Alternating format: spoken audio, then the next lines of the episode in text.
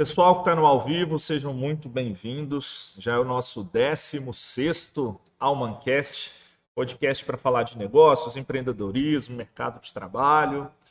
E hoje eu tenho um convidado muito especial, que eu conheço há alguns poucos, muitos anos. É o Rafael Menta. Rafael Menta era o nosso traficante de Pokémon. Disquete. Nossa, vou longe. Aí você, puxa, aí. Você puxou longe, Aí, Aí era Pokémon Red, lembra? Yellow. Lembro. Nossa. Era, era uma guerra para conseguir. Cara, era bom. É, não, era, eu gostava. Era só de sua casa com disquete que a gente conseguia pegar e, e jogar o jogo. Cara, um prazerzão é, falar contigo. Muito obrigado por ter aceitado. Sei que sua correria aí é, é grande. E muito obrigado mesmo. Isso, prazer participar. Prazer falar com você, né? Tem tanto tempo que a gente não conversa. Cara, eu acho que uma vez a gente conversou, eu tava formando. Nossa senhora, é, você puxou longe. É, tá tava formando, cara. Você formou depois de mim. Você formou algum tempo depois de mim lá em Viçosa. Eu acho que foi por aí. Foi por aí. Eu formei em 2008, julho de 2008, foi por aí, cara. Foi por aí. É, tempo passa rápido demais. Cara, voa. Eu tô com Vou fazer 12 anos de formado, você daqui a pouco faz também. Ah, é para ser, né? Meu baile, meu baile de ex-alunos de, né, de 10 anos de, de formado era para ser dezembro ano passado, né? É. Eu fiquei triste porque eu perdi o de 5, né? O de 5 foi quando eu mudei para cá. Uhum. Aí eu falei assim: não, o de 10 eu não perco nada. Perdi o de 10. Cara, e é bacana. E, e, por coincidência, né, a gente já se conhecia em Valadares e foi fazer faculdade no mesmo lugar. Áreas diferentes, mas mesmo lugar. Então é bem legal, cara. E vamos falar de começar por aí mesmo, questão de faculdade e tudo. Da onde você tirou fazer ciência da computação, cara? Pô, o meu Rapaz, sonho é ser briga. cientista da computação. Não é. Isso deu uma briga, porque na época é, eu comprava o, o, guia do estudante, você lembra que tinha né, com cada página no curso de faculdade e tal? Então, quando eu estava, sei lá, no primeiro, segundo ano do, da faculdade, eu comprava aquilo e ficava lendo, falava, o que, que eu vou fazer? E a cabeça ficava assim, putz, eu gostava de geografia, eu gostava de história, eu gostava de. Eu, eu, não era muito fã de matemática, não, mas eu achava interessante matemática, a parte lógica de matemática. E eu ficava naquela, né? Fazer o quê, fazer o quê, fazer o quê. Não ia chegando, né? Passou o primeiro ano, passou o segundo, quando eu vi, estava no terceiro ano já. E estava batendo na porta, né? De escolher alguma coisa. Mas aí eu, eu peguei, vi ciência da computação, eu já tinha né, um, um interesse mais, na verdade, de, de mexer com, no computador do que entender de computador, na verdade. Mas eu sempre tinha, né, sempre gostei muito, sempre, né, fiquei ali futucando, né, aprendendo programação básica, né, queria fazer um site, aí eu fazia um sitezinho, inclusive fiz, né, canal de Pokémon no, no Mic, essas coisas. Enfim.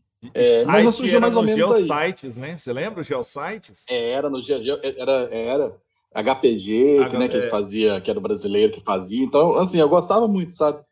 E e surgiu mais, mais ou menos por aí. Mas na época não foi muito nessa feito lá em casa, não, porque meu pai achava que eu, que eu ia para. Até brinco com ele até hoje, né? Que ele falava que. Meu pai queria que eu fizesse medicina, né? Obviamente.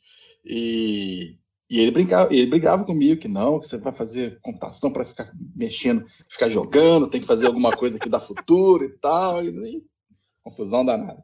Cara, e, Aí, e legal que você falou isso, só para puxar. Hoje falar que videogame não dá dinheiro, não dá futuro, não, não dá mais não. Eu e, não tenho essa é, desculpa pro tiver... meu filho, cara. Eu não tenho essa desculpa. Se eu tivesse cara jogando videogame, podia estar tá muito bem também. É, tanto jogando quanto fazendo, né? É. de passagem. Demorou um pouquinho mais jogando, tem que ter um pouco mais de persistência, mas. Enfim. é... Mas aí surgiu daí, né? Fazer computação, fazer o curso, mas eu fui assim, eu fui para o curso muito cru. Eu fui, né, quando eu, quando eu passei na UFV, né? Que eu, na época eu tentei o FMG e o, F, e o FV.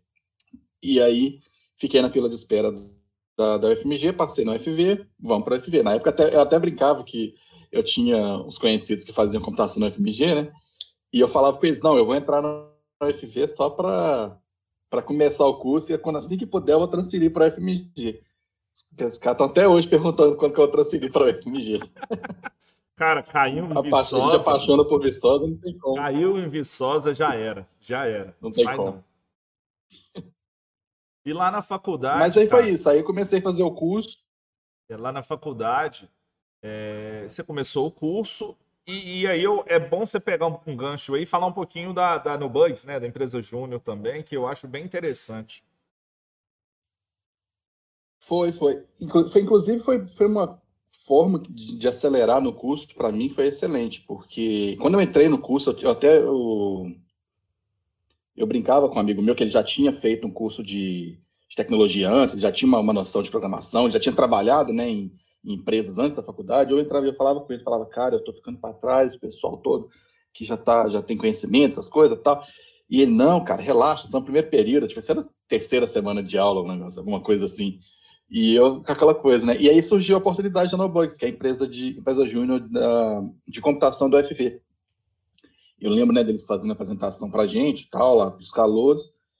E entrei na, na NoBugs, e na época eu entrei como...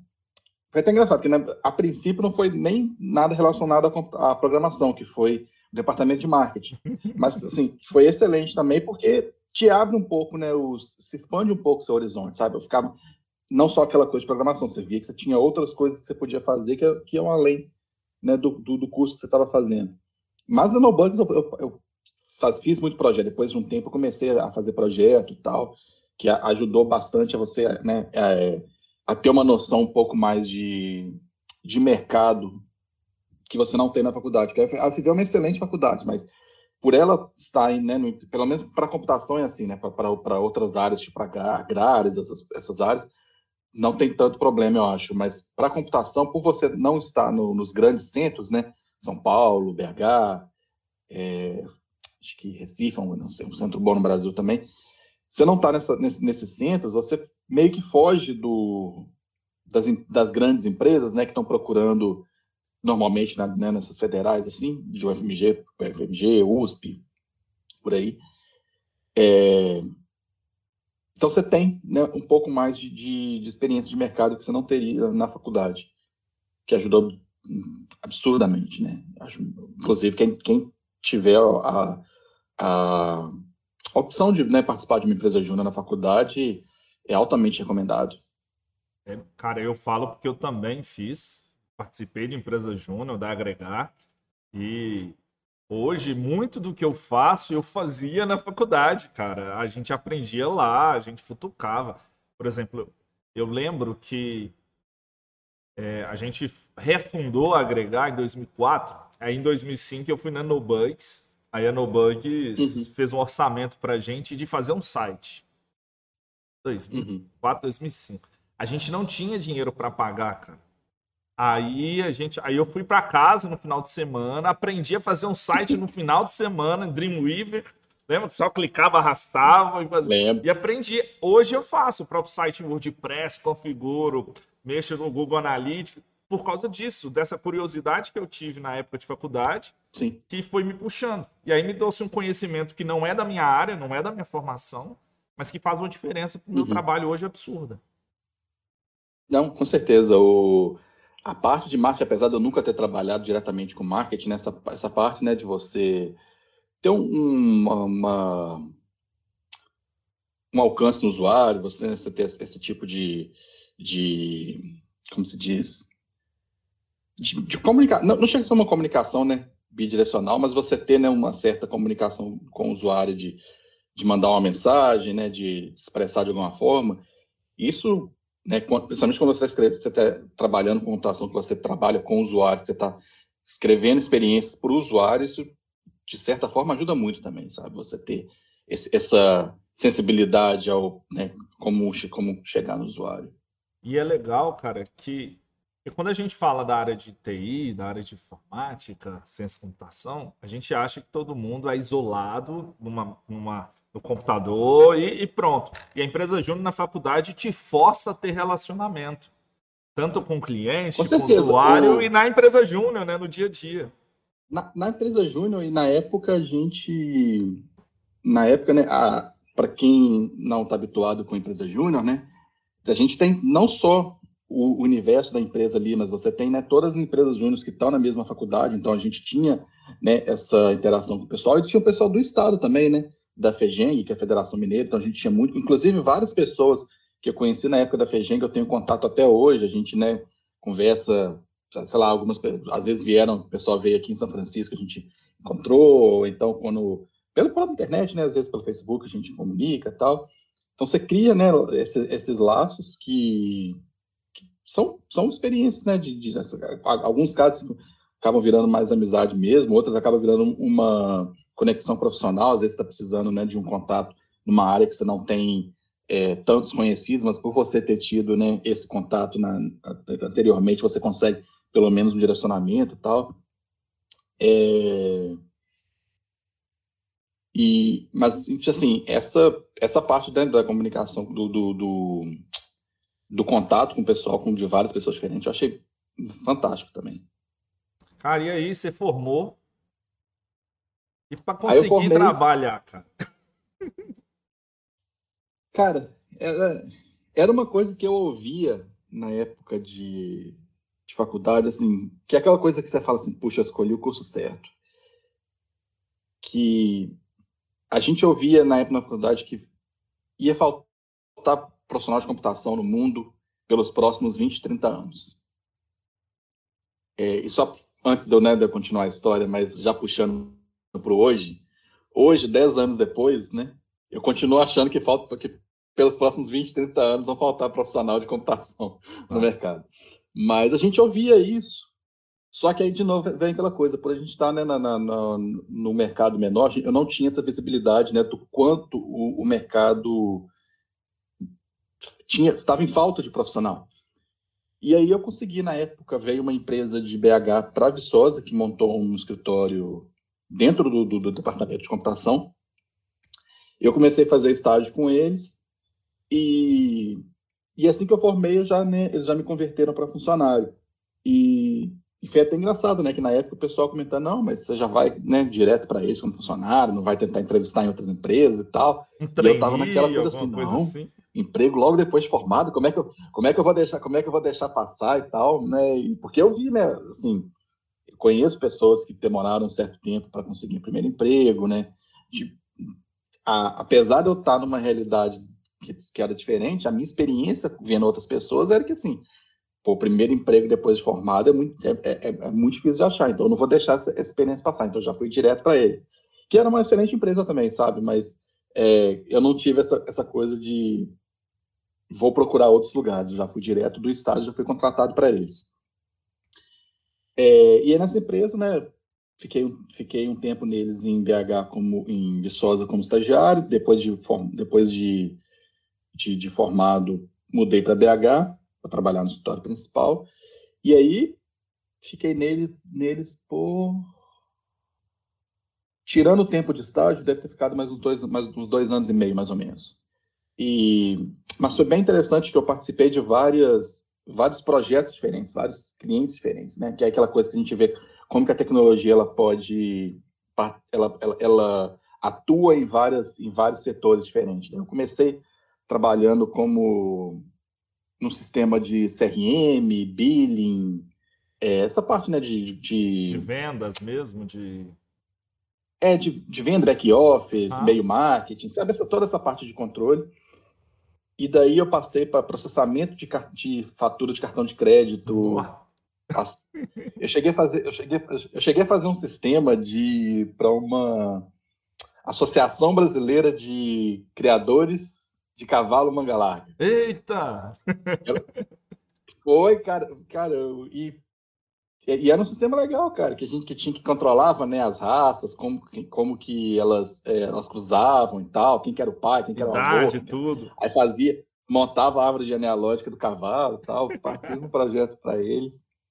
E aí daí eu fui para eu fui para trabalhar num projeto para Gerdau, que era um, né, de matriz energética. Então assim, áreas completamente diferentes, mas né, com o, a bagagem que você traz do, né, do curso, do conhecimento e tal, você vê como que você aplica o mesmo tipo de conhecimento em, em áreas completamente diferentes, né? É, a sua área, ela legal, é assim, né? A sua área, ela te permite realmente, num dia, fazer um, num setor, no outro fazer de outro completamente diferente, né? Exatamente. E o que é bem legal é que você acaba tendo assim, ah, eu sou uma pessoa né, que tem uma é, um conhecimento de computação, mas eu tenho interesse em, sei lá, esportes. Então você vai pegar o seu conhecimento né, de, de tecnologia, né, de, de, de, computação, e vai levar para uma área que você é uma área que você é interessado. E, você, e com isso você vai acabar trabalhando com coisas que você gosta, né? Você não vai estar meio que preso ali numa coisa, ah, eu trabalho com isso aqui que é porque é o que tem. Você realmente você consegue expandir o, o seu trabalho para unir o seu interesse com o seu conhecimento. Isso é legal. E aí você foi continuando? Continuei aí a sair dessa empresa do, depois né, de dois anos e meio e fui para uma empresa que era americana, mas tinha um, um escritório em BH, que era uma consultoria para clientes americanos, né? então os clientes eles eram todos americanos. Na época os clientes eram americanos, depois eles assinaram com clientes brasileiros. E foi quando eu comecei a ter mais contato com é, clientes de fora, né? Com para trabalhar com gente de fora, é, trabalhar em inglês, né? Conversar. É, aí o inglês teve que aparecer.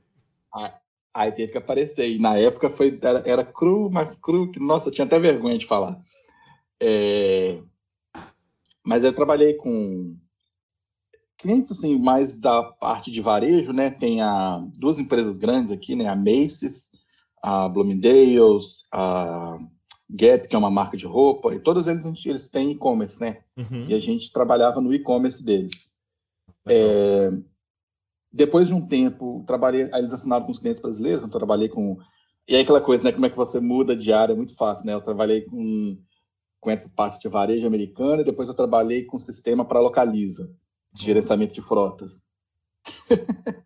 e, e daí voltei para e-commerce para um cliente, para um outro cliente, uma marca de roupa americana que chama American Eagle, que foi a, foi a partir daí que, que veio a mudança para cá, né? Depois de um tempo trabalhando para eles, a empresa ofereceu é, ofereceu transferência, né, para São Francisco Fiquei então, você um não foi para então você não foi para ir por causa do Google. Não, não, eu fui pela, eu fui transferido pela empresa. É... Aí depois de um tempo eu entrevistei, eu estava fazendo entrevista, né, para o Google, para umas outras empresas, umas startups também. E, e, na época eu passei em duas, passei numa startup e passei no Google. E aí fiquei tipo assim, né, vou tá, pô, Google é uma grande empresa, mas você tem startup, que é aquela coisa assim, uma ideia, né, que está tá surgindo e tal. Se bombar também, mas eu tô bem. É, exatamente. Mas aí, mas aí eu achei que o Google era a opção. Eu fui pela segurança, não, eu falei, não, não, não vou. Seu pai te matava. Seu pai agora te matava. É, não. É... já, já contrariei uma vez, a segunda vez, vamos deixar por conta. E aí eu, mas aí eu fui, eu, eu passei na entrevista do Google, mudei, né, vim trabalhar no Google e na época, quando eu comecei a trabalhar no Google, eu trabalhava no, no, na do Google Cloud. Eles tinham vários, tem, o Google Cloud tem vários produtos empresariais, né? E o produto que eu trabalhava no produto de mais voltado para recrutamento, né, de análise de currículo, de, é, gerenciamento de vagas, esse tipo de coisa. Fiquei lá por mais ou menos dois anos, dois anos e meio. E no final, meio de 2018, final de 2018, eu eu mudei para a área do Google Maps, que é onde eu trabalho hoje na plataforma do Google Maps com a gente que cria, como posso dizer, de uma forma não não técnica, é, a gente cria a gente cria uma plataforma para que empresas de transporte aplicativo, entrega, logística, essas coisas, elas possam atuar usando a plataforma do Google Maps, né, para facilitar o negócio delas. E esse é onde eu estou hoje. Para otimizar rota, para fazer isso, né? Tudo, tudo. Desde otimização de rota, navegação, controle de frota, de frota análise né, de, de, de rotas, que a gente chama de inteligência de, de frota, essas coisas. Toda essa parte né, de facilitar o, facilitar a atuação da empresa né, na, na, nessa área, utilizando a parte de a plataforma do Google Maps, né, tanto de geolocalização quanto gerenciamento, quanto gerenciamento de rota, a gente a gente disponibiliza para as empresas. Cara, para isso que serve a pesquisa operacional que nós fizemos na faculdade, né? Nossa, demais. É, assistir aula do Mauro lá no PO3 é, serve para isso. Você chegou a fazer o PO3? Eu, fiz, cara, eu fiz só PO1, na verdade. Eu, só, eu fiz um, dois e três, cara. Eu, é,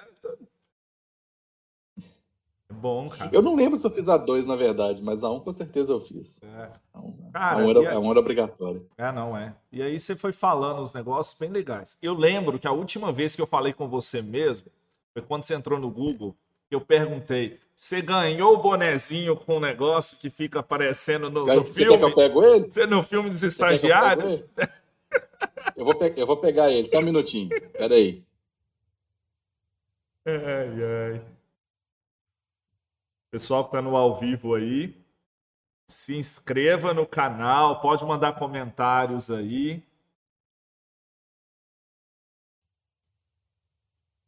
Tá vendo? Ó, oh, sua, sua mãe que é a Adriana Menta? É. Ela mandou mensagem aqui que se você não entrasse no Google, ela matava mesmo, tá? Cara, que legal, velho. Que massa. Eles, eles, têm, eles chamam o pessoal que entra de Nugler, né? Que é o uhum. New Googler. Aí por seis meses você é o, você é o Nugler. Você é um estagiário. É, é, você, é, você é um novinho, né? Vamos falar assim. Você é o calor, vamos é. usar gíria de faculdade. É o calor. Você é o calor. Aí depois de seis meses você não é o calor mais. Depois de seis meses você virou o, o Googler mesmo. Cara, você deve ter visto o filme dos estagiários. É aquilo mesmo, aquela loucura, aquele relacionamento? Como é que é? Você não viu o filme? Não, eu não vi o filme. Todo mundo me pergunta se é igual ao filme e tal. Mas eu, assim, todo mundo, é a primeira pergunta é igual fala no filme mesmo e tal. Eu não vi, eu tenho, eu tenho que ver para poder responder essa pergunta, né, que toda hora me fazem. Mas assim, é um é um tipo de relacionamento bem diferente do que eu vi em outras empresas, sabe? É um, um relacionamento bem mais transparente, bem bem mais leve, né? As pessoas têm um um, uma forma né, de, de, de, interação mais amigável e, e é uma empresa que, que ela te dá muita autonomia, né? Então você tem controle da sua carreira o tempo inteiro, seja para escolher o time que você vai trabalhar, seja para escolher qual é, qual área de atuação que você vai, eu quero trabalhar num time diferente, ou eu quero eu quero mudar de carreira dentro do próprio Google, quero às vezes eu, sei lá, eu tô, hoje eu sou um, um, engenheiro de software, mas eu quero, sei lá, virar um, um, gerente de engenharia, eu quero trabalhar mais com UX, entendeu? Você consegue, você consegue ter um, um, rumo diferente na sua carreira dentro da própria empresa. E você tem completamente, desde claro que você tenha a qualificação, né? Você tenha o, o não qualificação no sentido de você formar, mas assim, você tenha as skills, né? E o uhum. conhecimento para poder seguir naquela carreira vão surgir oportunidades de você de você ter de você ter esse tipo de controle no que você vai fazer. Entendi. Então, então você, na verdade, vamos tentar trazer para um, um, brasileiro. Você tem um desenho da carreira, por exemplo, e pode ver as habilidades que cada uma precisa para você falar, oh, eu queria fazer isso. Então, peraí, eu tenho que aprender esse conteúdo aqui, dominar essa área para poder ir. É, a gente tem, a gente tem o que, gente, que eles chamam de carreira em Y, né? Que uhum. é você, em determinado momento, você meio que você precisa definir escolher, uma área, aspas, né? é. né? Se o seu próximo passo é um, é um passo técnico, se o seu próximo passo é um passo mais gerencial, administrativo, essas coisas. E você tem total liberdade de escolher entre um caminho e outro. E escolher entre um caminho e outro não vai te privar de subir na carreira. Não é porque você escolheu, por exemplo, o caminho técnico que por, por causa disso, você não supor, você não vai chegar a ser um gerente, um, gerente, um diretor, sabe? Que, né, que são cargos mais gerenciais executivos. Não é porque você escolheu na área técnica que você não vai ter o mesmo nível de influência, de salário, não é a palavra certa, mas vamos dizer assim, de importância, uhum, sabe? Uhum. Não, é, não, é, exatamente o termo certo, mas você não, não é porque você escolheu um lado que você vai parar sua carreira né, por ter escolhido aquele lado. E aí todas as, todas as, as vagas elas têm descrições bem objetivas, né, de quais são as qualificações, do que, que é esperado, do que, que você tem que fazer, do que você não tem que fazer, de, né, de quais são as limitações. Então, se você quer, por exemplo, sei lá, eu como, eu como engenheiro de software quero, sei lá, ser um, um gerente técnico, por exemplo, eu posso chegar e falar assim, não, eu quero partir, eu quero começar a moldar a minha experiência, né, os times que eu trabalho, as, as tarefas que eu faço, de forma que eu, talvez eu não vou mudar para gerente técnico, sei lá, em seis meses, mas talvez em um ano e meio, dois anos. Entendeu? Entendi, entendi. E eles o tempo todo devem incentivar vocês a trabalhar inovação, né? Porque é uma empresa que vive de inovação o tempo todo, né?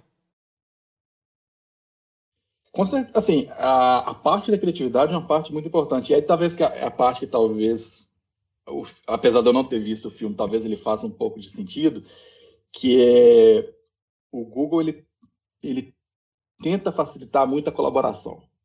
Então, seja através de é, comida, né? Você tem os restaurantes, né? Que, que, você vai, senta com outras pessoas e almoça e, né? E, dessa, e desses, dessas, desses almoços, dessas conversas surgem ideias dessas, né? Dessas ideias surgem produtos novos ou talvez até de aulas, né? Você tem assim, é, sei lá, aula de violão. Então você vai para uma aula de, de violão, você vai aprender, sei lá, afinar violão e aí vai ter outras pessoas de outros times, de outras áreas que, né? E talvez você tá ali naquele de você ter visto uma afinidade que você tem com essa pessoa, né? Tipo assim, ah, nós dois gostamos de violão, então daí surge um, sei lá, uma, uma amizade, dessa amizade surge, começa a surgir conversas, as conversas vão surgindo produtos. Então, assim, a base da inovação do Google é toda na parte de colaboração, né? De você ter relacionamento tipo mesmo. Então, eles é uma coisa que é uma coisa que, que eles prezam muito. Sim. E isso vai de tudo, né? De, de aulas, de eventos, né, que fazem, que o pessoal faz de, né, de juntar as pessoas e tudo mais. Então, é um, é um pilar muito forte para a inovação. Não existe aquela pressão por inovar, não, fica ninguém falando assim, oh, o que, que você inovou hoje, o que, que você criou e tal. Mas existe, existe muita facilidade de você expor. Nem sempre é uma ideia que você tem, né, alguma coisa que você quer inovar, você vai ter oportunidade de levar aquilo adiante mas você tem várias oportunidades de apresentar essa ideia para pessoas que, né, que têm o poder de decisão, que têm o poder de, de, de vou, vou, colocar grana nessa ideia aqui, porque eu acho que essa ideia, essa ideia tem, tem potencial. Então, assim, você tem várias oportunidades de ter esse tipo de, de, de conversa, né, de apresentar suas, suas, suas ideias, suas coisas. E é legal, cara, porque conhecendo a história do Google, né? Porque a gente acaba tendo que estudar hoje, maior, uma das maiores empresas do mundo, não tem nem como. É, e a gente brincou que, vamos lá, eu fiz vestibular em 2003, você fez vestibular em 2005, mais ou menos. O Google estava começando. A gente usava o KD no Brasil, que depois o Yahoo comprou. KD, Alta Vista. É, então você vê o mercado mudando e o Google inovando. E, e, os produtos, vamos falar, os serviços do Google, ele, eles vêm até de necessidades de vocês mesmos, né, dentro da empresa, de desenvolver e trabalhar. Existe é, uma das pessoas, assim, uma das pessoas que trabalham comigo, né, um dos diretores meus, na verdade, é, eu trabalhei com ele no meu outro time, então a gente tem uma certa, uma certa amizade. E esse é um cara que ele trabalha no Google, assim, ele, tá, ele, é, ele é das antigas das antigas mesmo, então ele tem várias histórias que, né, de antigas. Algumas que eu não, não posso nem contar, mas que são muito boas também. mas é, mas uma, uma das histórias que eu posso contar é ele falando que como que foi que surgiu o Gmail. Que eles tinham eles tinham vários servidores, várias é, máquinas para poder suportar a ferramenta de busca. E aí tem um cara que hoje ele é, ah, ele é um, um dos caras mais top do Google hoje. Você pode até pesquisar ele depois, chama Jeff Dean.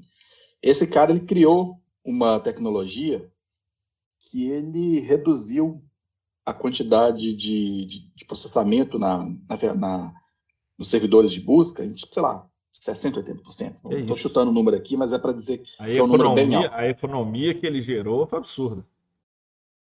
Não, então, então, de repente, você tinha o Google com toda aquela infraestrutura né, de, servidores e tudo mais que eles tinham criado para poder suportar a busca e de repente não estava sendo mais utilizado. Você tinha aquele monte de máquina lá parada.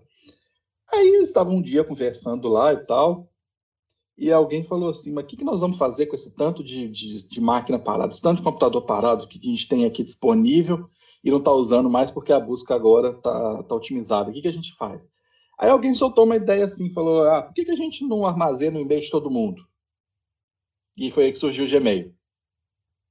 Uma ideia assim... Foi, mas foi assim... O brainstorming assim, ah, total, né? É, não, tem, não temos nós temos esse monte de espaço disponível, nós temos esse monte de armazenamento, nós temos essa capacidade né, de processamento. Ah, por que, que a gente não faz um, um e-mail e coloca, guarda o e-mail de todo mundo no, no servidor nosso? E surgiu a ideia, surgiu, daí surgiu o Gmail, né? Então, assim, várias ideias surgem né, de, de você ter uma certa realidade, você vê uma oportunidade, alguém soltar uma ideia no ar e alguém falar, opa, isso aqui faz sentido mesmo. Alguém solta e alguém pega, né? Opa, peraí, vamos fazer.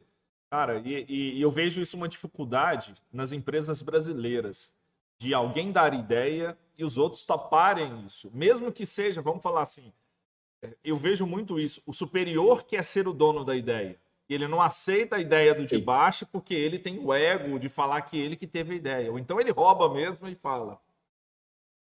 É uma, assim, é uma coisa que eu meio que eu, eu, eu consigo ver, porque no início eu também tinha essa coisa, tipo assim, não, eu, vou segurar essa ideia na minha cabeça porque não quero que ninguém rouba a minha ideia, sabe? Então eu quero ser o dono da ideia. Mas à medida que eu fui né, trabalhando com outras empresas, vendo a realidade aqui, você começa a ver que a, a execução é muito mais importante que a ideia. Então, assim, ah, eu tenho uma ideia fantástica.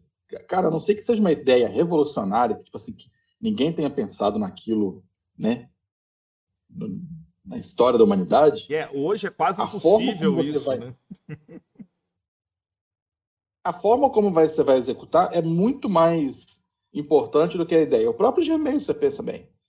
Se alguém falasse assim, ah, eu vou fazer um e-mail, ah, grandes coisas, a gente tem, sei lá, 30, 40 serviços de e-mails aí hoje. Agora, a forma como o Gmail foi feito, né, de, de você ter ele muito mais fácil acesso, a parte de, né, de você organizar os e-mails em threads, essas coisas que são coisas mais de execução do que propriamente de ideia, que foi o que, que fez a diferença. E aí, quando você, quando você fica com aquela coisa assim, não, eu vou segurar isso aqui porque eu quero que a ideia seja minha. Você não deixa as outras pessoas participarem da ideia, você acaba deixando a execução bem mais frágil, porque as pessoas não têm tanto conhecimento e autonomia sobre a ideia em si entendeu? É a parte como eu vejo, né? Eu, eu, eu, eu, eu me via dessa forma, né? Meio que querendo segurar a ideia por muito tempo e hoje, tipo assim, eu vejo que a execução é muito mais importante. E isso você acha que é um pouco da cultura mesmo do brasileiro? Ou não? Talvez, talvez, talvez. Assim, uma coisa que eu acho que é da cultura nossa, do Brasil, que é bem diferente da cultura daqui, é essa parte de autonomia. O americano ele tem autonomia. Ele não precisa ser, ele não precisa ser um gerente, ele não precisa ser o dono, ele não precisa ser o líder. Ele consegue ter autonomia, ele consegue ter esse senso de é, independência de forma muito forte. E eu acho que isso é uma coisa que a gente no Brasil a gente demora um pouco para conseguir. Então a gente tem essa, essa noção que a gente só consegue ter mais autonomia, a gente só consegue ter mais independência à medida que a gente vai pegando o cargo de chefia. Uhum. E aí eu, eu acho que essa parte da cultura realmente faz diferença, sabe? De você só enxergar o posto de chefia como um posto de independência, ao invés de você. Você, eu faço parte de uma equipe, eu tenho independência, eu tenho autonomia dentro dessa equipe. E aí, talvez, Essa parte eu acho que realmente talvez faz. eu acho que também vai muito da questão da legislação trabalhista, né? que aí é muito mais aberto. Aí é negociação direta. Aqui não, tem um monte de regra que você acha que não existe, mas existe. Tem a parte boa e a parte ruim, né? Tem a parte boa, né? como tudo na vida, né? Tem a parte boa e a parte ruim. Mas, de certa forma, a legislação ela é bem protecionista, né? O que, se de um lado ela te dá uma proteção no emprego, por outra, ela meio que te que fica te carregando pelo, pelo, pelo, pelo, pela mão o tempo inteiro. Enquanto aqui você não. O, os contratos de trabalho aqui, eles são bem diferentes. Primeiro, tudo depende se, se o lugar que você está trabalhando ele tem é, sindicato ou não. o sindicato, ele, ele, as, é, as, pessoas têm o direito de sindicalizar, mas ele não é obrigatório, igual é no Brasil, de você ter um sindicato para todas as áreas. Então, quando você tem uma, uma empresa, um, uma, uma certa uma certa área, né? às vezes o sindicato ele é próprio, ele é para aquele tipo de empresa, ou ele é né, para uma indústria mais ampla. Então, a forma como o sindicato se, se organiza é bem diferente. Quando você tem esse tipo de, de organização, você tem. Não chega a ser igual no Brasil, mas você chega a ter. Você chega, você, é, é um pouco parecido. Agora, a grande maioria das áreas né, de trabalho, da, de, de, de, os tipos de empregos mesmo, eles são completamente negociação funcionário-patrão. Você recebe um contrato, às vezes não, não, não, tem nem contrato, acaba sendo uma coisa mais, mais informal, mas é assim, é o que eles chamam de at will aqui, que é você ser você ser funcionário por livre espontânea vontade. Então, enquanto você tiver afim, é, afim de trabalhar, enquanto a pessoa tiver afim de te empregar, o seu emprego está garantido. Mas se chegar o cara acordou amanhã com, com dor de cabeça, ah, eu vou demitir o cara. Um abraço para você. Aí cê, é claro que aí, cê, aí você é um vendedor isso. de hora, né? Vamos falar assim, você vende hora no, em, em, empregos por hora, né, normalmente acontece isso. Em outros, como que é mais especializados, você, você tem contrato, mas mesmo o contrato ele é quill, né? Teoricamente, o Google pode me mandar um e-mail daqui a pouco falando, ó, obrigado, obrigado pelo serviço, um abraço, até, até a próxima. Entendi. E aí também tem uma diferença muito grande que as pessoas entendem o salário ele é anual, né? Aqui a gente vê no mês e tudo mais, né? É o depende, né? O quando é contrato, normalmente você vê ele como anual. Quando é por hora, você não vê ele anual porque às vezes você não tem noção de quantas horas você vai trabalhar. Então você pode uhum. trabalhar 10 horas num dia, 6 horas no outro, 14 no outro, né? Então, assim, por hora você normalmente. Normalmente, ou você olha o salário por hora, ou você olha o salário anual. Quando você olha o salário anual, é quando você tem um contrato. E nesse contrato fala, ah, você vai ganhar X por ano de salário, é, sei lá, bônus, esse tipo de coisa. E aí tem a forma de pagamento. E a forma de pagamento é completamente de acordo com a empresa. Não tem por hora. Então ela pode pagar. Ela pode pagar semanal, ela pode pagar cada duas semanas, ela pode pagar cada 15 dias, ela pode pagar mensal. Então, cada cada empresa tem uma realidade diferente. Mais, os mais comuns são a cada 15 dias e a cada duas semanas, mas pode variar completamente. Agora, a parte anual é desde que você tenha um contrato, né? Que não que de novo, não garante que você vai ser empregado o tempo inteiro, mas você sabe quanto que você vai ganhar, que é o que eles chamam de full time aqui, na verdade. Uhum. E aí, você tem quantidade de horas para trabalhar mínima, máxima, não? Então, o full time ele significa, mais ou menos, ele significa assim, eu sou empregado do Google o tempo inteiro. O que na prática não, por exemplo, eu não posso, eu não posso ter dois empregos, por, por exemplo. Uhum. Eu não posso, sei lá, ah, à noite eu estou fazendo uma coisa aqui, fazendo outra. Então, o tempo que eu estou empregado, o tempo, meu tempo inteiro, eu sou, eu sou um funcionário do Google. Em termos de horas de trabalho, existe existe uma expectativa, mas ela não é. Ela, ela é bem flexível. Assim, claro que existe as oito horas que é padrão, uhum. mas ninguém espera que você trabalhe, tipo, sei lá, de 9 a 5, de 10 a 6, enfim, o seu horário. Primeiro que o seu horário é, é bem flexível, você, monta o seu horário. E a, o, a sua avaliação ela não é em cima do tempo que você trabalhou, não. Ela é em cima do que, que você era esperado que você fizesse, o que, que você fez. Então, Resultado. se você fez se você trabalhou, sei lá, quatro horas por dia, fez o que você tinha que fazer, tranquilo. Claro que, né, as reuniões, as coisas, os seus compromissos de trabalho, eles vão ser marcados, né, durante esse horário, vamos colocar assim, entre 10 e 4 da tarde. Então, é claro que é esperado, né, se você... Aí eu trabalho quatro horas por dia, mas, sei lá, marcaram uma reunião quatro da tarde, e eu preciso estar nessa reunião, não tem um motivo para eu não ir nessa reunião mas ah, já fiz o que eu tinha que fazer por hoje, não tenho mais, né?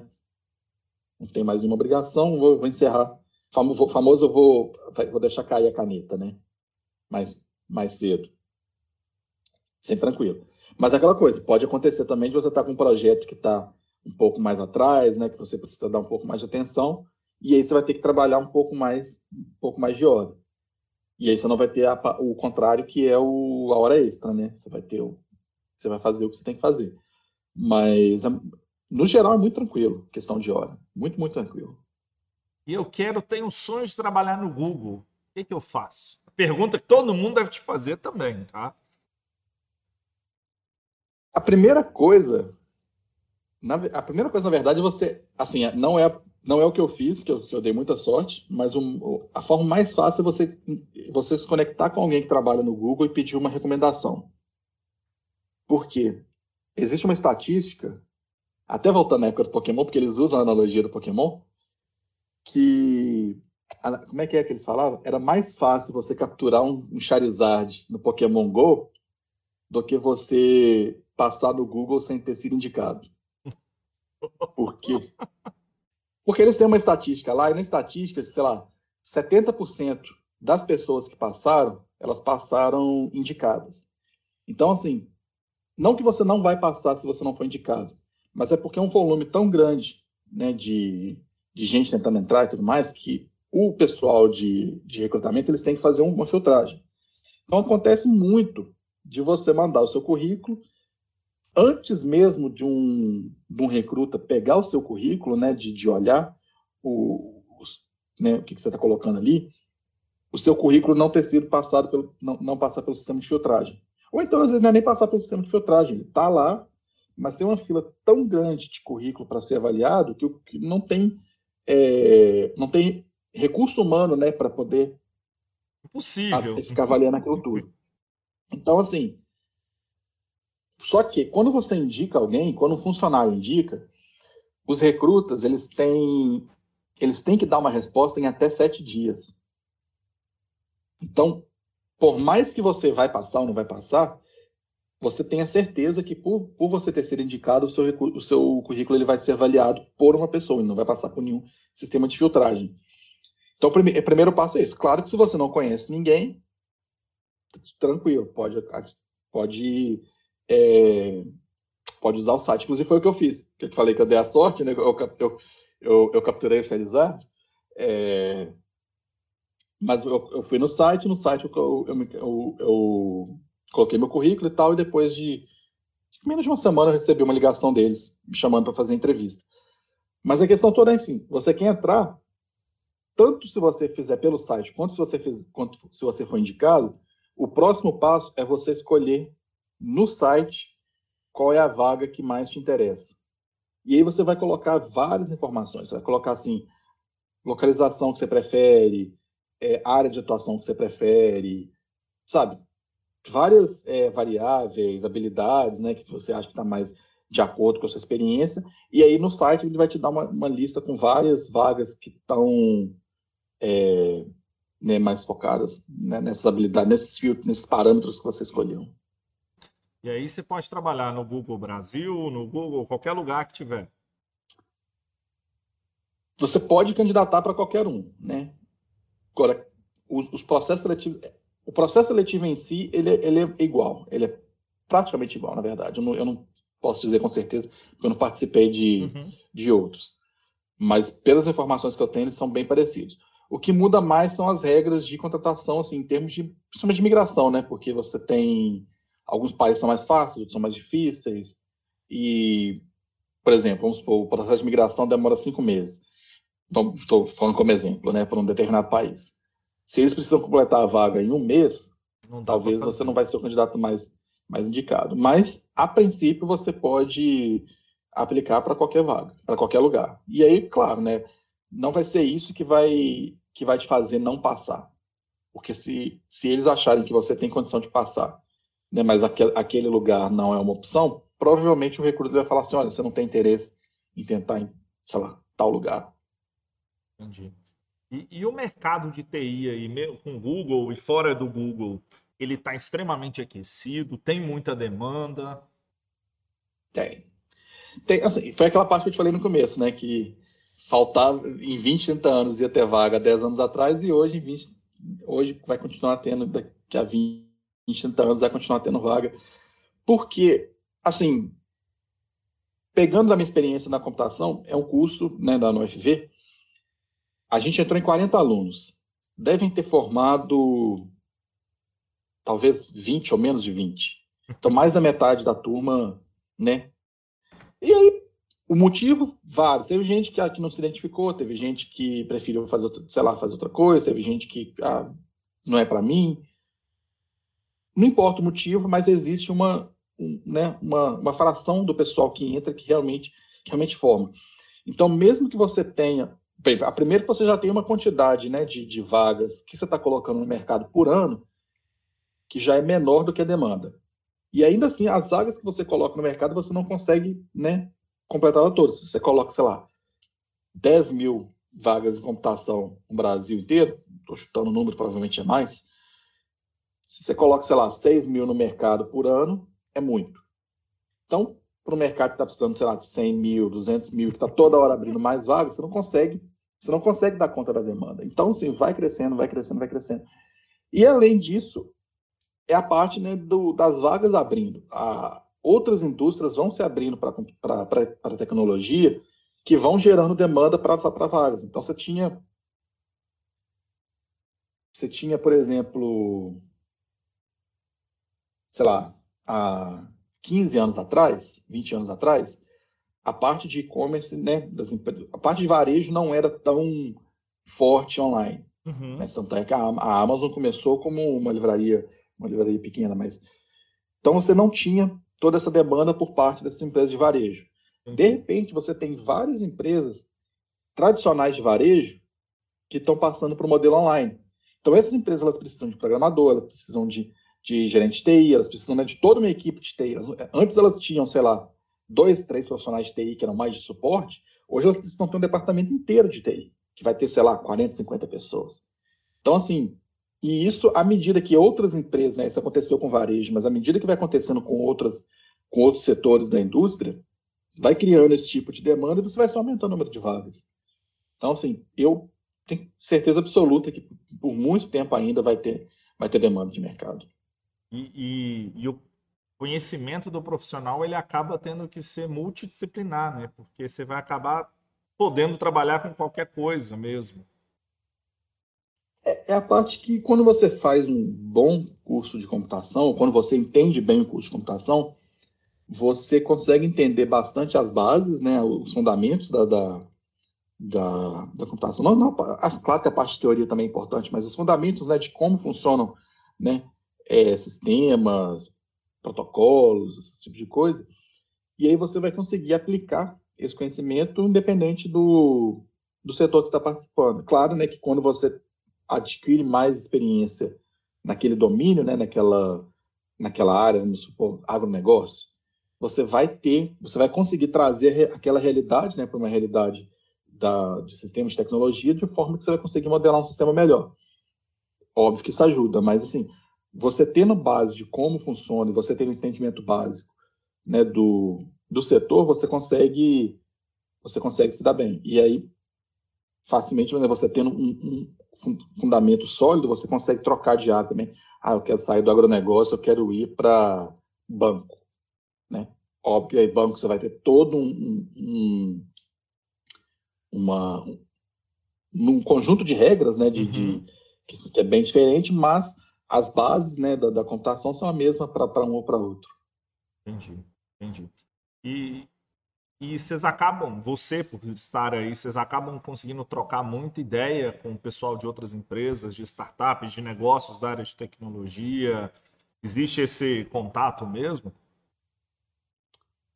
Agora Existe, na pandemia assim, não eu, tem eu, jeito, né? Mas... É, na, na, pandemia fica mais difícil, né? Mas é, a gente acaba tendo porque existe uma rotatividade muito grande né, do pessoal aqui, principalmente nessa região do Vale do Silício é, tem muita gente que trabalha no Google por dois anos, e aí vai para uma startup, e depois vai para uma faculdade, vai trabalhar na Apple, no Facebook, no Uber e tudo mais.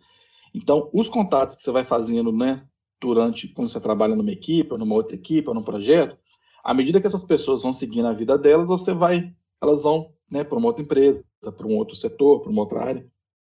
Então você acaba, né, à medida, por, por meio dessas pessoas, você acaba tendo contato com outras, né, e acaba conhecendo realidades diferentes pelo por essas conexões que você fez inicialmente.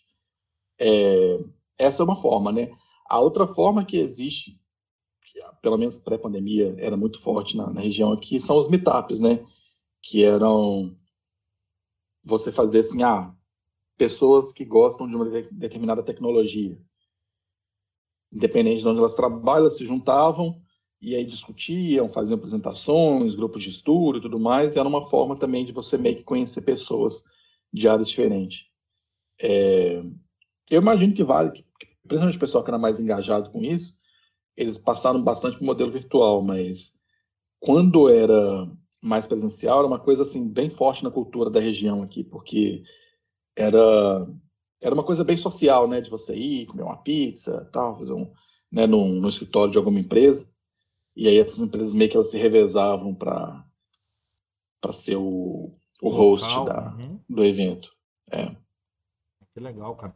E aí você acaba trocando ideia e pensando em possibilidades infinitas, né? Que na verdade é, não é, não tem um medo, né? Aqui existe muito medo de passar um conhecimento aqui, vou dar uma informação ali. Cara, você só aprende compartilhando mesmo, não tem jeito. Sim. É, e, e é uma coisa que, o, né, voltando, voltando rapidinho para o Google, que o Google faz bastante com a gente, né? Tipo assim, a gente tem essa essa coisa de compartilhar o conhecimento, independente do conhecimento. Às vezes você quer compartilhar receita de bolo, ou você quer falar sobre fotografia, sabe? Você é um, compartilh... é um, é um conhecimento. Uhum. Você quer compartilhar, tem gente disposta a aprender, não tem por que não fazer. E da mesma forma que você aprende, que você compartilha conhecimento, você aprende também. Então, assim, você tem várias coisas dentro da, da tecnologia ou não, né? Às vezes, por exemplo, tem uma linguagem de programação que eu quero que eu quero conhecer, né, que eu quero ter mais experiência com ela, mas que eu nunca tive oportunidade. Eu posso pegar uma pessoa que tá que tem mais experiência com ela, que está disposta né, a dar aula, dar um curso, ou ser só um mentor, alguma coisa assim, e essa pessoa vai né, te vai, vai, vai, vai, vai, te, vai te compartilhar esse conhecimento com você. Entendi. Entendi. E aí, que, que mais histórias diferentes você tem aí, que você viveu, que você viu, que, que você pode contar também, né? Que tem isso. Eu trabalhei com um cara no meu, na minha última equipe que ele trabalhou com o Orkut, a pessoa Orkut. Nossa! Foi o fundador do Orkut. Ele ele estava na ele tava na ele não, ele não trabalhou com o Orkut no Orkut, mas ele trabalhou com ele numa outra numa outra num outro projeto e ele conhecia ele, não, porque ele era uma pessoa muito legal, não sei o que, tá, que bacana. Nunca, nunca, imaginei que eu ia conhecer alguém que trabalhou com, com o cara mesmo. Cara, é uns negócios, umas experiências, né, uns conhecimentos absurdos, cara. É um negócio de louco. É, essa, essa rede de contatos que a gente tem, né? Então é, a gente tem que aprender a usar mesmo a rede de contatos. Pra você poder a, a aprender coisas novas, realmente ver oportunidades novas, conhecer culturas novas, que isso faz uma diferença muito grande. Uhum. É, não, o... É, eu acho sempre legal quando, né, quando entram pessoas novas no time, quando principalmente quando vem de outras equipes dentro do Google, que elas trazem uma bagagem de, de conhecimento, de, de experiências, de conexões que é completamente diferente. E você, né, você enriquece as suas próprias experiências, as suas, as suas, as suas conexões por meio dessas pessoas. Então, é, é, é, sempre importante quando né, você tem esse tipo de, de, de trânsito.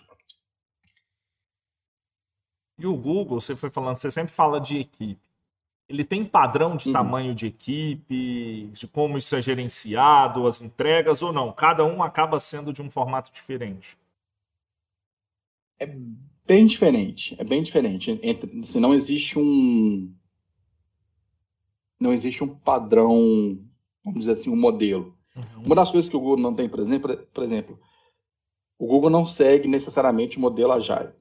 O modelo waterfall, o modelo, sei lá, né, esses modelos, esses, esses processos de, de gerenciamento, de informação de time e tudo mais. É um modelo muito mais orientado à documentação. Então, não só documentação, mas assim, artefatos.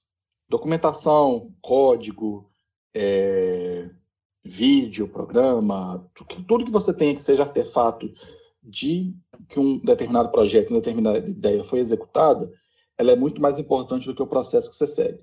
Entendi. Então, assim, o time que, é, que você que, é, que participa daquele projeto, pode ser de tecnologia, pode ser de design, pode ser de alguma coisa de pesquisa, não, não, é, é, a mesma ideia ela se aplica para qualquer para qualquer área dentro do Google, não, não só para a tecnologia em si.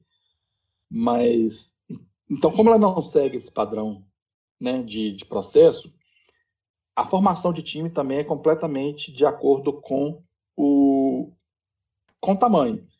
Claro que eles tentam deixar equipes menores, porque equipes menores elas acabam tendo mais sinergia. Você é mais fácil de uhum. você você coordenar. Então é, não existe, claro, que você precisar ter uma equipe, né, gigante, vai ter uma equipe gigante, mas ainda assim eles vão tentar quebrar em equipes menores, subequipes, e aí você vai deixar uma equipe responsável por uma área, uma equipe responsável por outra. No final das contas, o mais importante é que todas as pessoas dentro daquela equipe elas sejam responsáveis por determinada parte da solução. Claro que você vai ter pessoas que vão ser responsáveis por, né, por um escopo maior, outros por um escopo menor, isso, e aí vai de acordo com a experiência, uhum. de acordo com, né, com não só experiência na empresa, mas às vezes experiência no setor, né? Mas, de qualquer forma, por menor que seja o, o seu level, né? Que, que é o level técnico que a gente tem aqui, é, você vai, você de alguma forma, você vai ter uma certa independência em uma determinada área da solução. E isso aí é o principal. Então, você pode ter equipes grandes, com, sei lá, você pode ter produtos grandes, né, com, sei lá, quatro, cinco pessoas, você pode ter equipes né, gigantes, tipo a busca, que tem, sei lá, milhares de pessoas, mas se você pegar, por exemplo, a busca, cada pedacinho da busca, cada né, parte mais específica, vai ter vários times que estão trabalhando naquela área, que são donos de pedaços pequenos.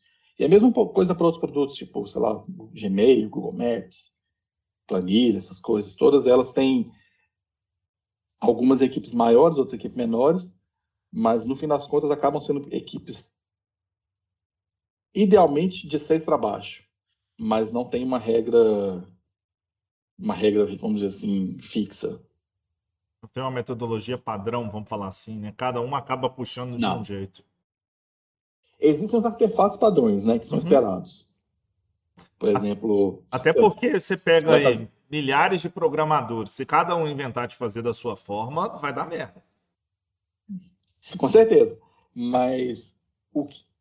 Dentro, inclusive, assim, claro que existe uma forma, por exemplo, para código existe um, uma diretriz para o código, né, que você tem que seguir, mas existe uma certa liberdade também, porque né, você, tem você não pode fazer tudo de uma forma só.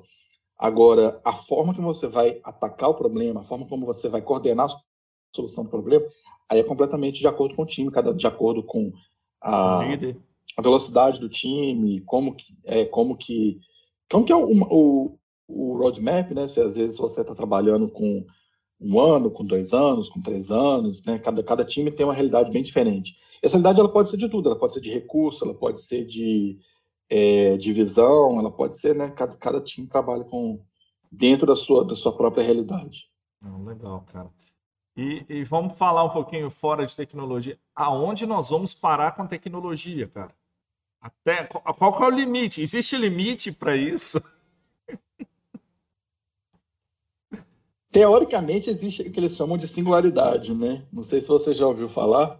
Não. Que é uma é uma lei, eu vou até procurar o nome dela aqui, para não falar bobeira. Se alguém de tecnologia estiver me ouvindo, né, e eu vou. Aí ele briga, é... né? Fala bobeira. Basicamente, ela é uma lei que fala o seguinte, que a cada período de tempo, a, o, o avanço tecnológico ele dobra em relação, né, o conhecimento tecnológico ele dobra em relação ao período anterior.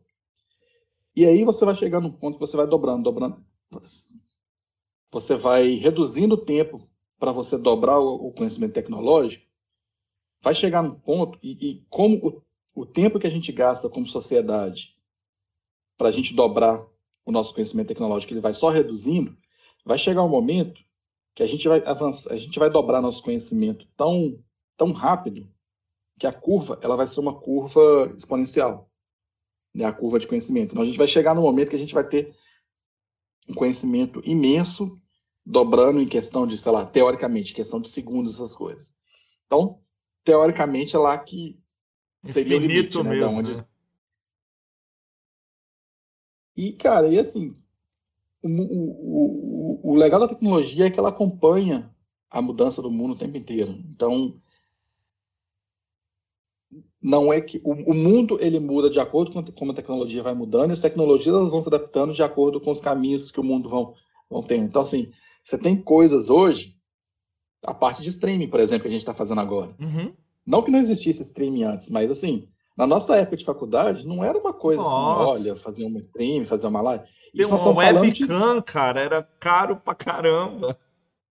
E nós estamos falando de coisa de 10 anos, sabe? Então, assim, se você pega 10 anos, o tanto que mudou em 10 anos, você pega, sei lá, 50, 60 anos, e aí o que, que vai ser daqui a 5 anos, o que, que vão ser os próximos 10 anos, a gente não tem, a gente não consegue nem imaginar ainda, porque talvez sejam coisas que hoje talvez não existam, que talvez sejam até banais né, para a gente, mas que a gente vai enxergar uma utilidade com o passar dos anos. Aí você tem várias tecnologias ou vários né, pedaços de tecnologia que estão surgindo e que aparentemente as pessoas né, ainda não conseguiram achar uma forma de explorar aquela tecnologia, né, de explorar aquele conhecimento. Claro, talvez daqui a 20 anos a gente vai saber como utilizar aquilo. Então, assim, é um infinito, é muita coisa, é, é difícil de acompanhar, né? Você fica perdido, tem horas que você tem até que dar uma parada e falar assim, não, a cabeça vai explodir se eu não, se eu não dar uma, se eu não der uma maneirada. Mas é, é inevitável, né? É uma, é uma tendência que, que só, tende a, só tende a crescer. Cara, mas foi um prazer conversar contigo. A gente já passou de uma Opa, hora aqui, daqui a pouco você vai brigar comigo, você está em reunião.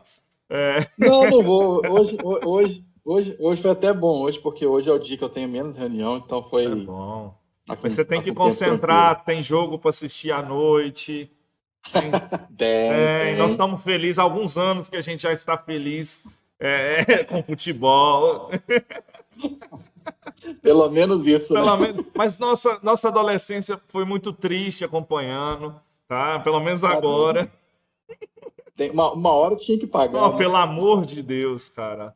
É, é, tá, era sofrido. Hoje inverteu tudo, né? Quem zoava a gente. Eu nem zoo de dó, porque é complicado. A gente sabe como é que era. É, a gente sabe como é que era sofrer esse tanto. Cara, mas foi um prazer Vina Valadares, por favor. nós somos vizinhos aqui da sua, da sua mãe, de rua. Com certeza.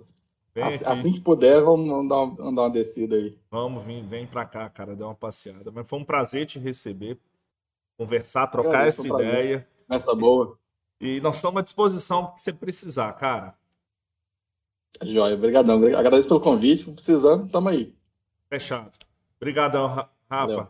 Quem está assistindo aí, por favor, se inscreva no canal, compartilhe e a gente vai trocando ideia. Até mais.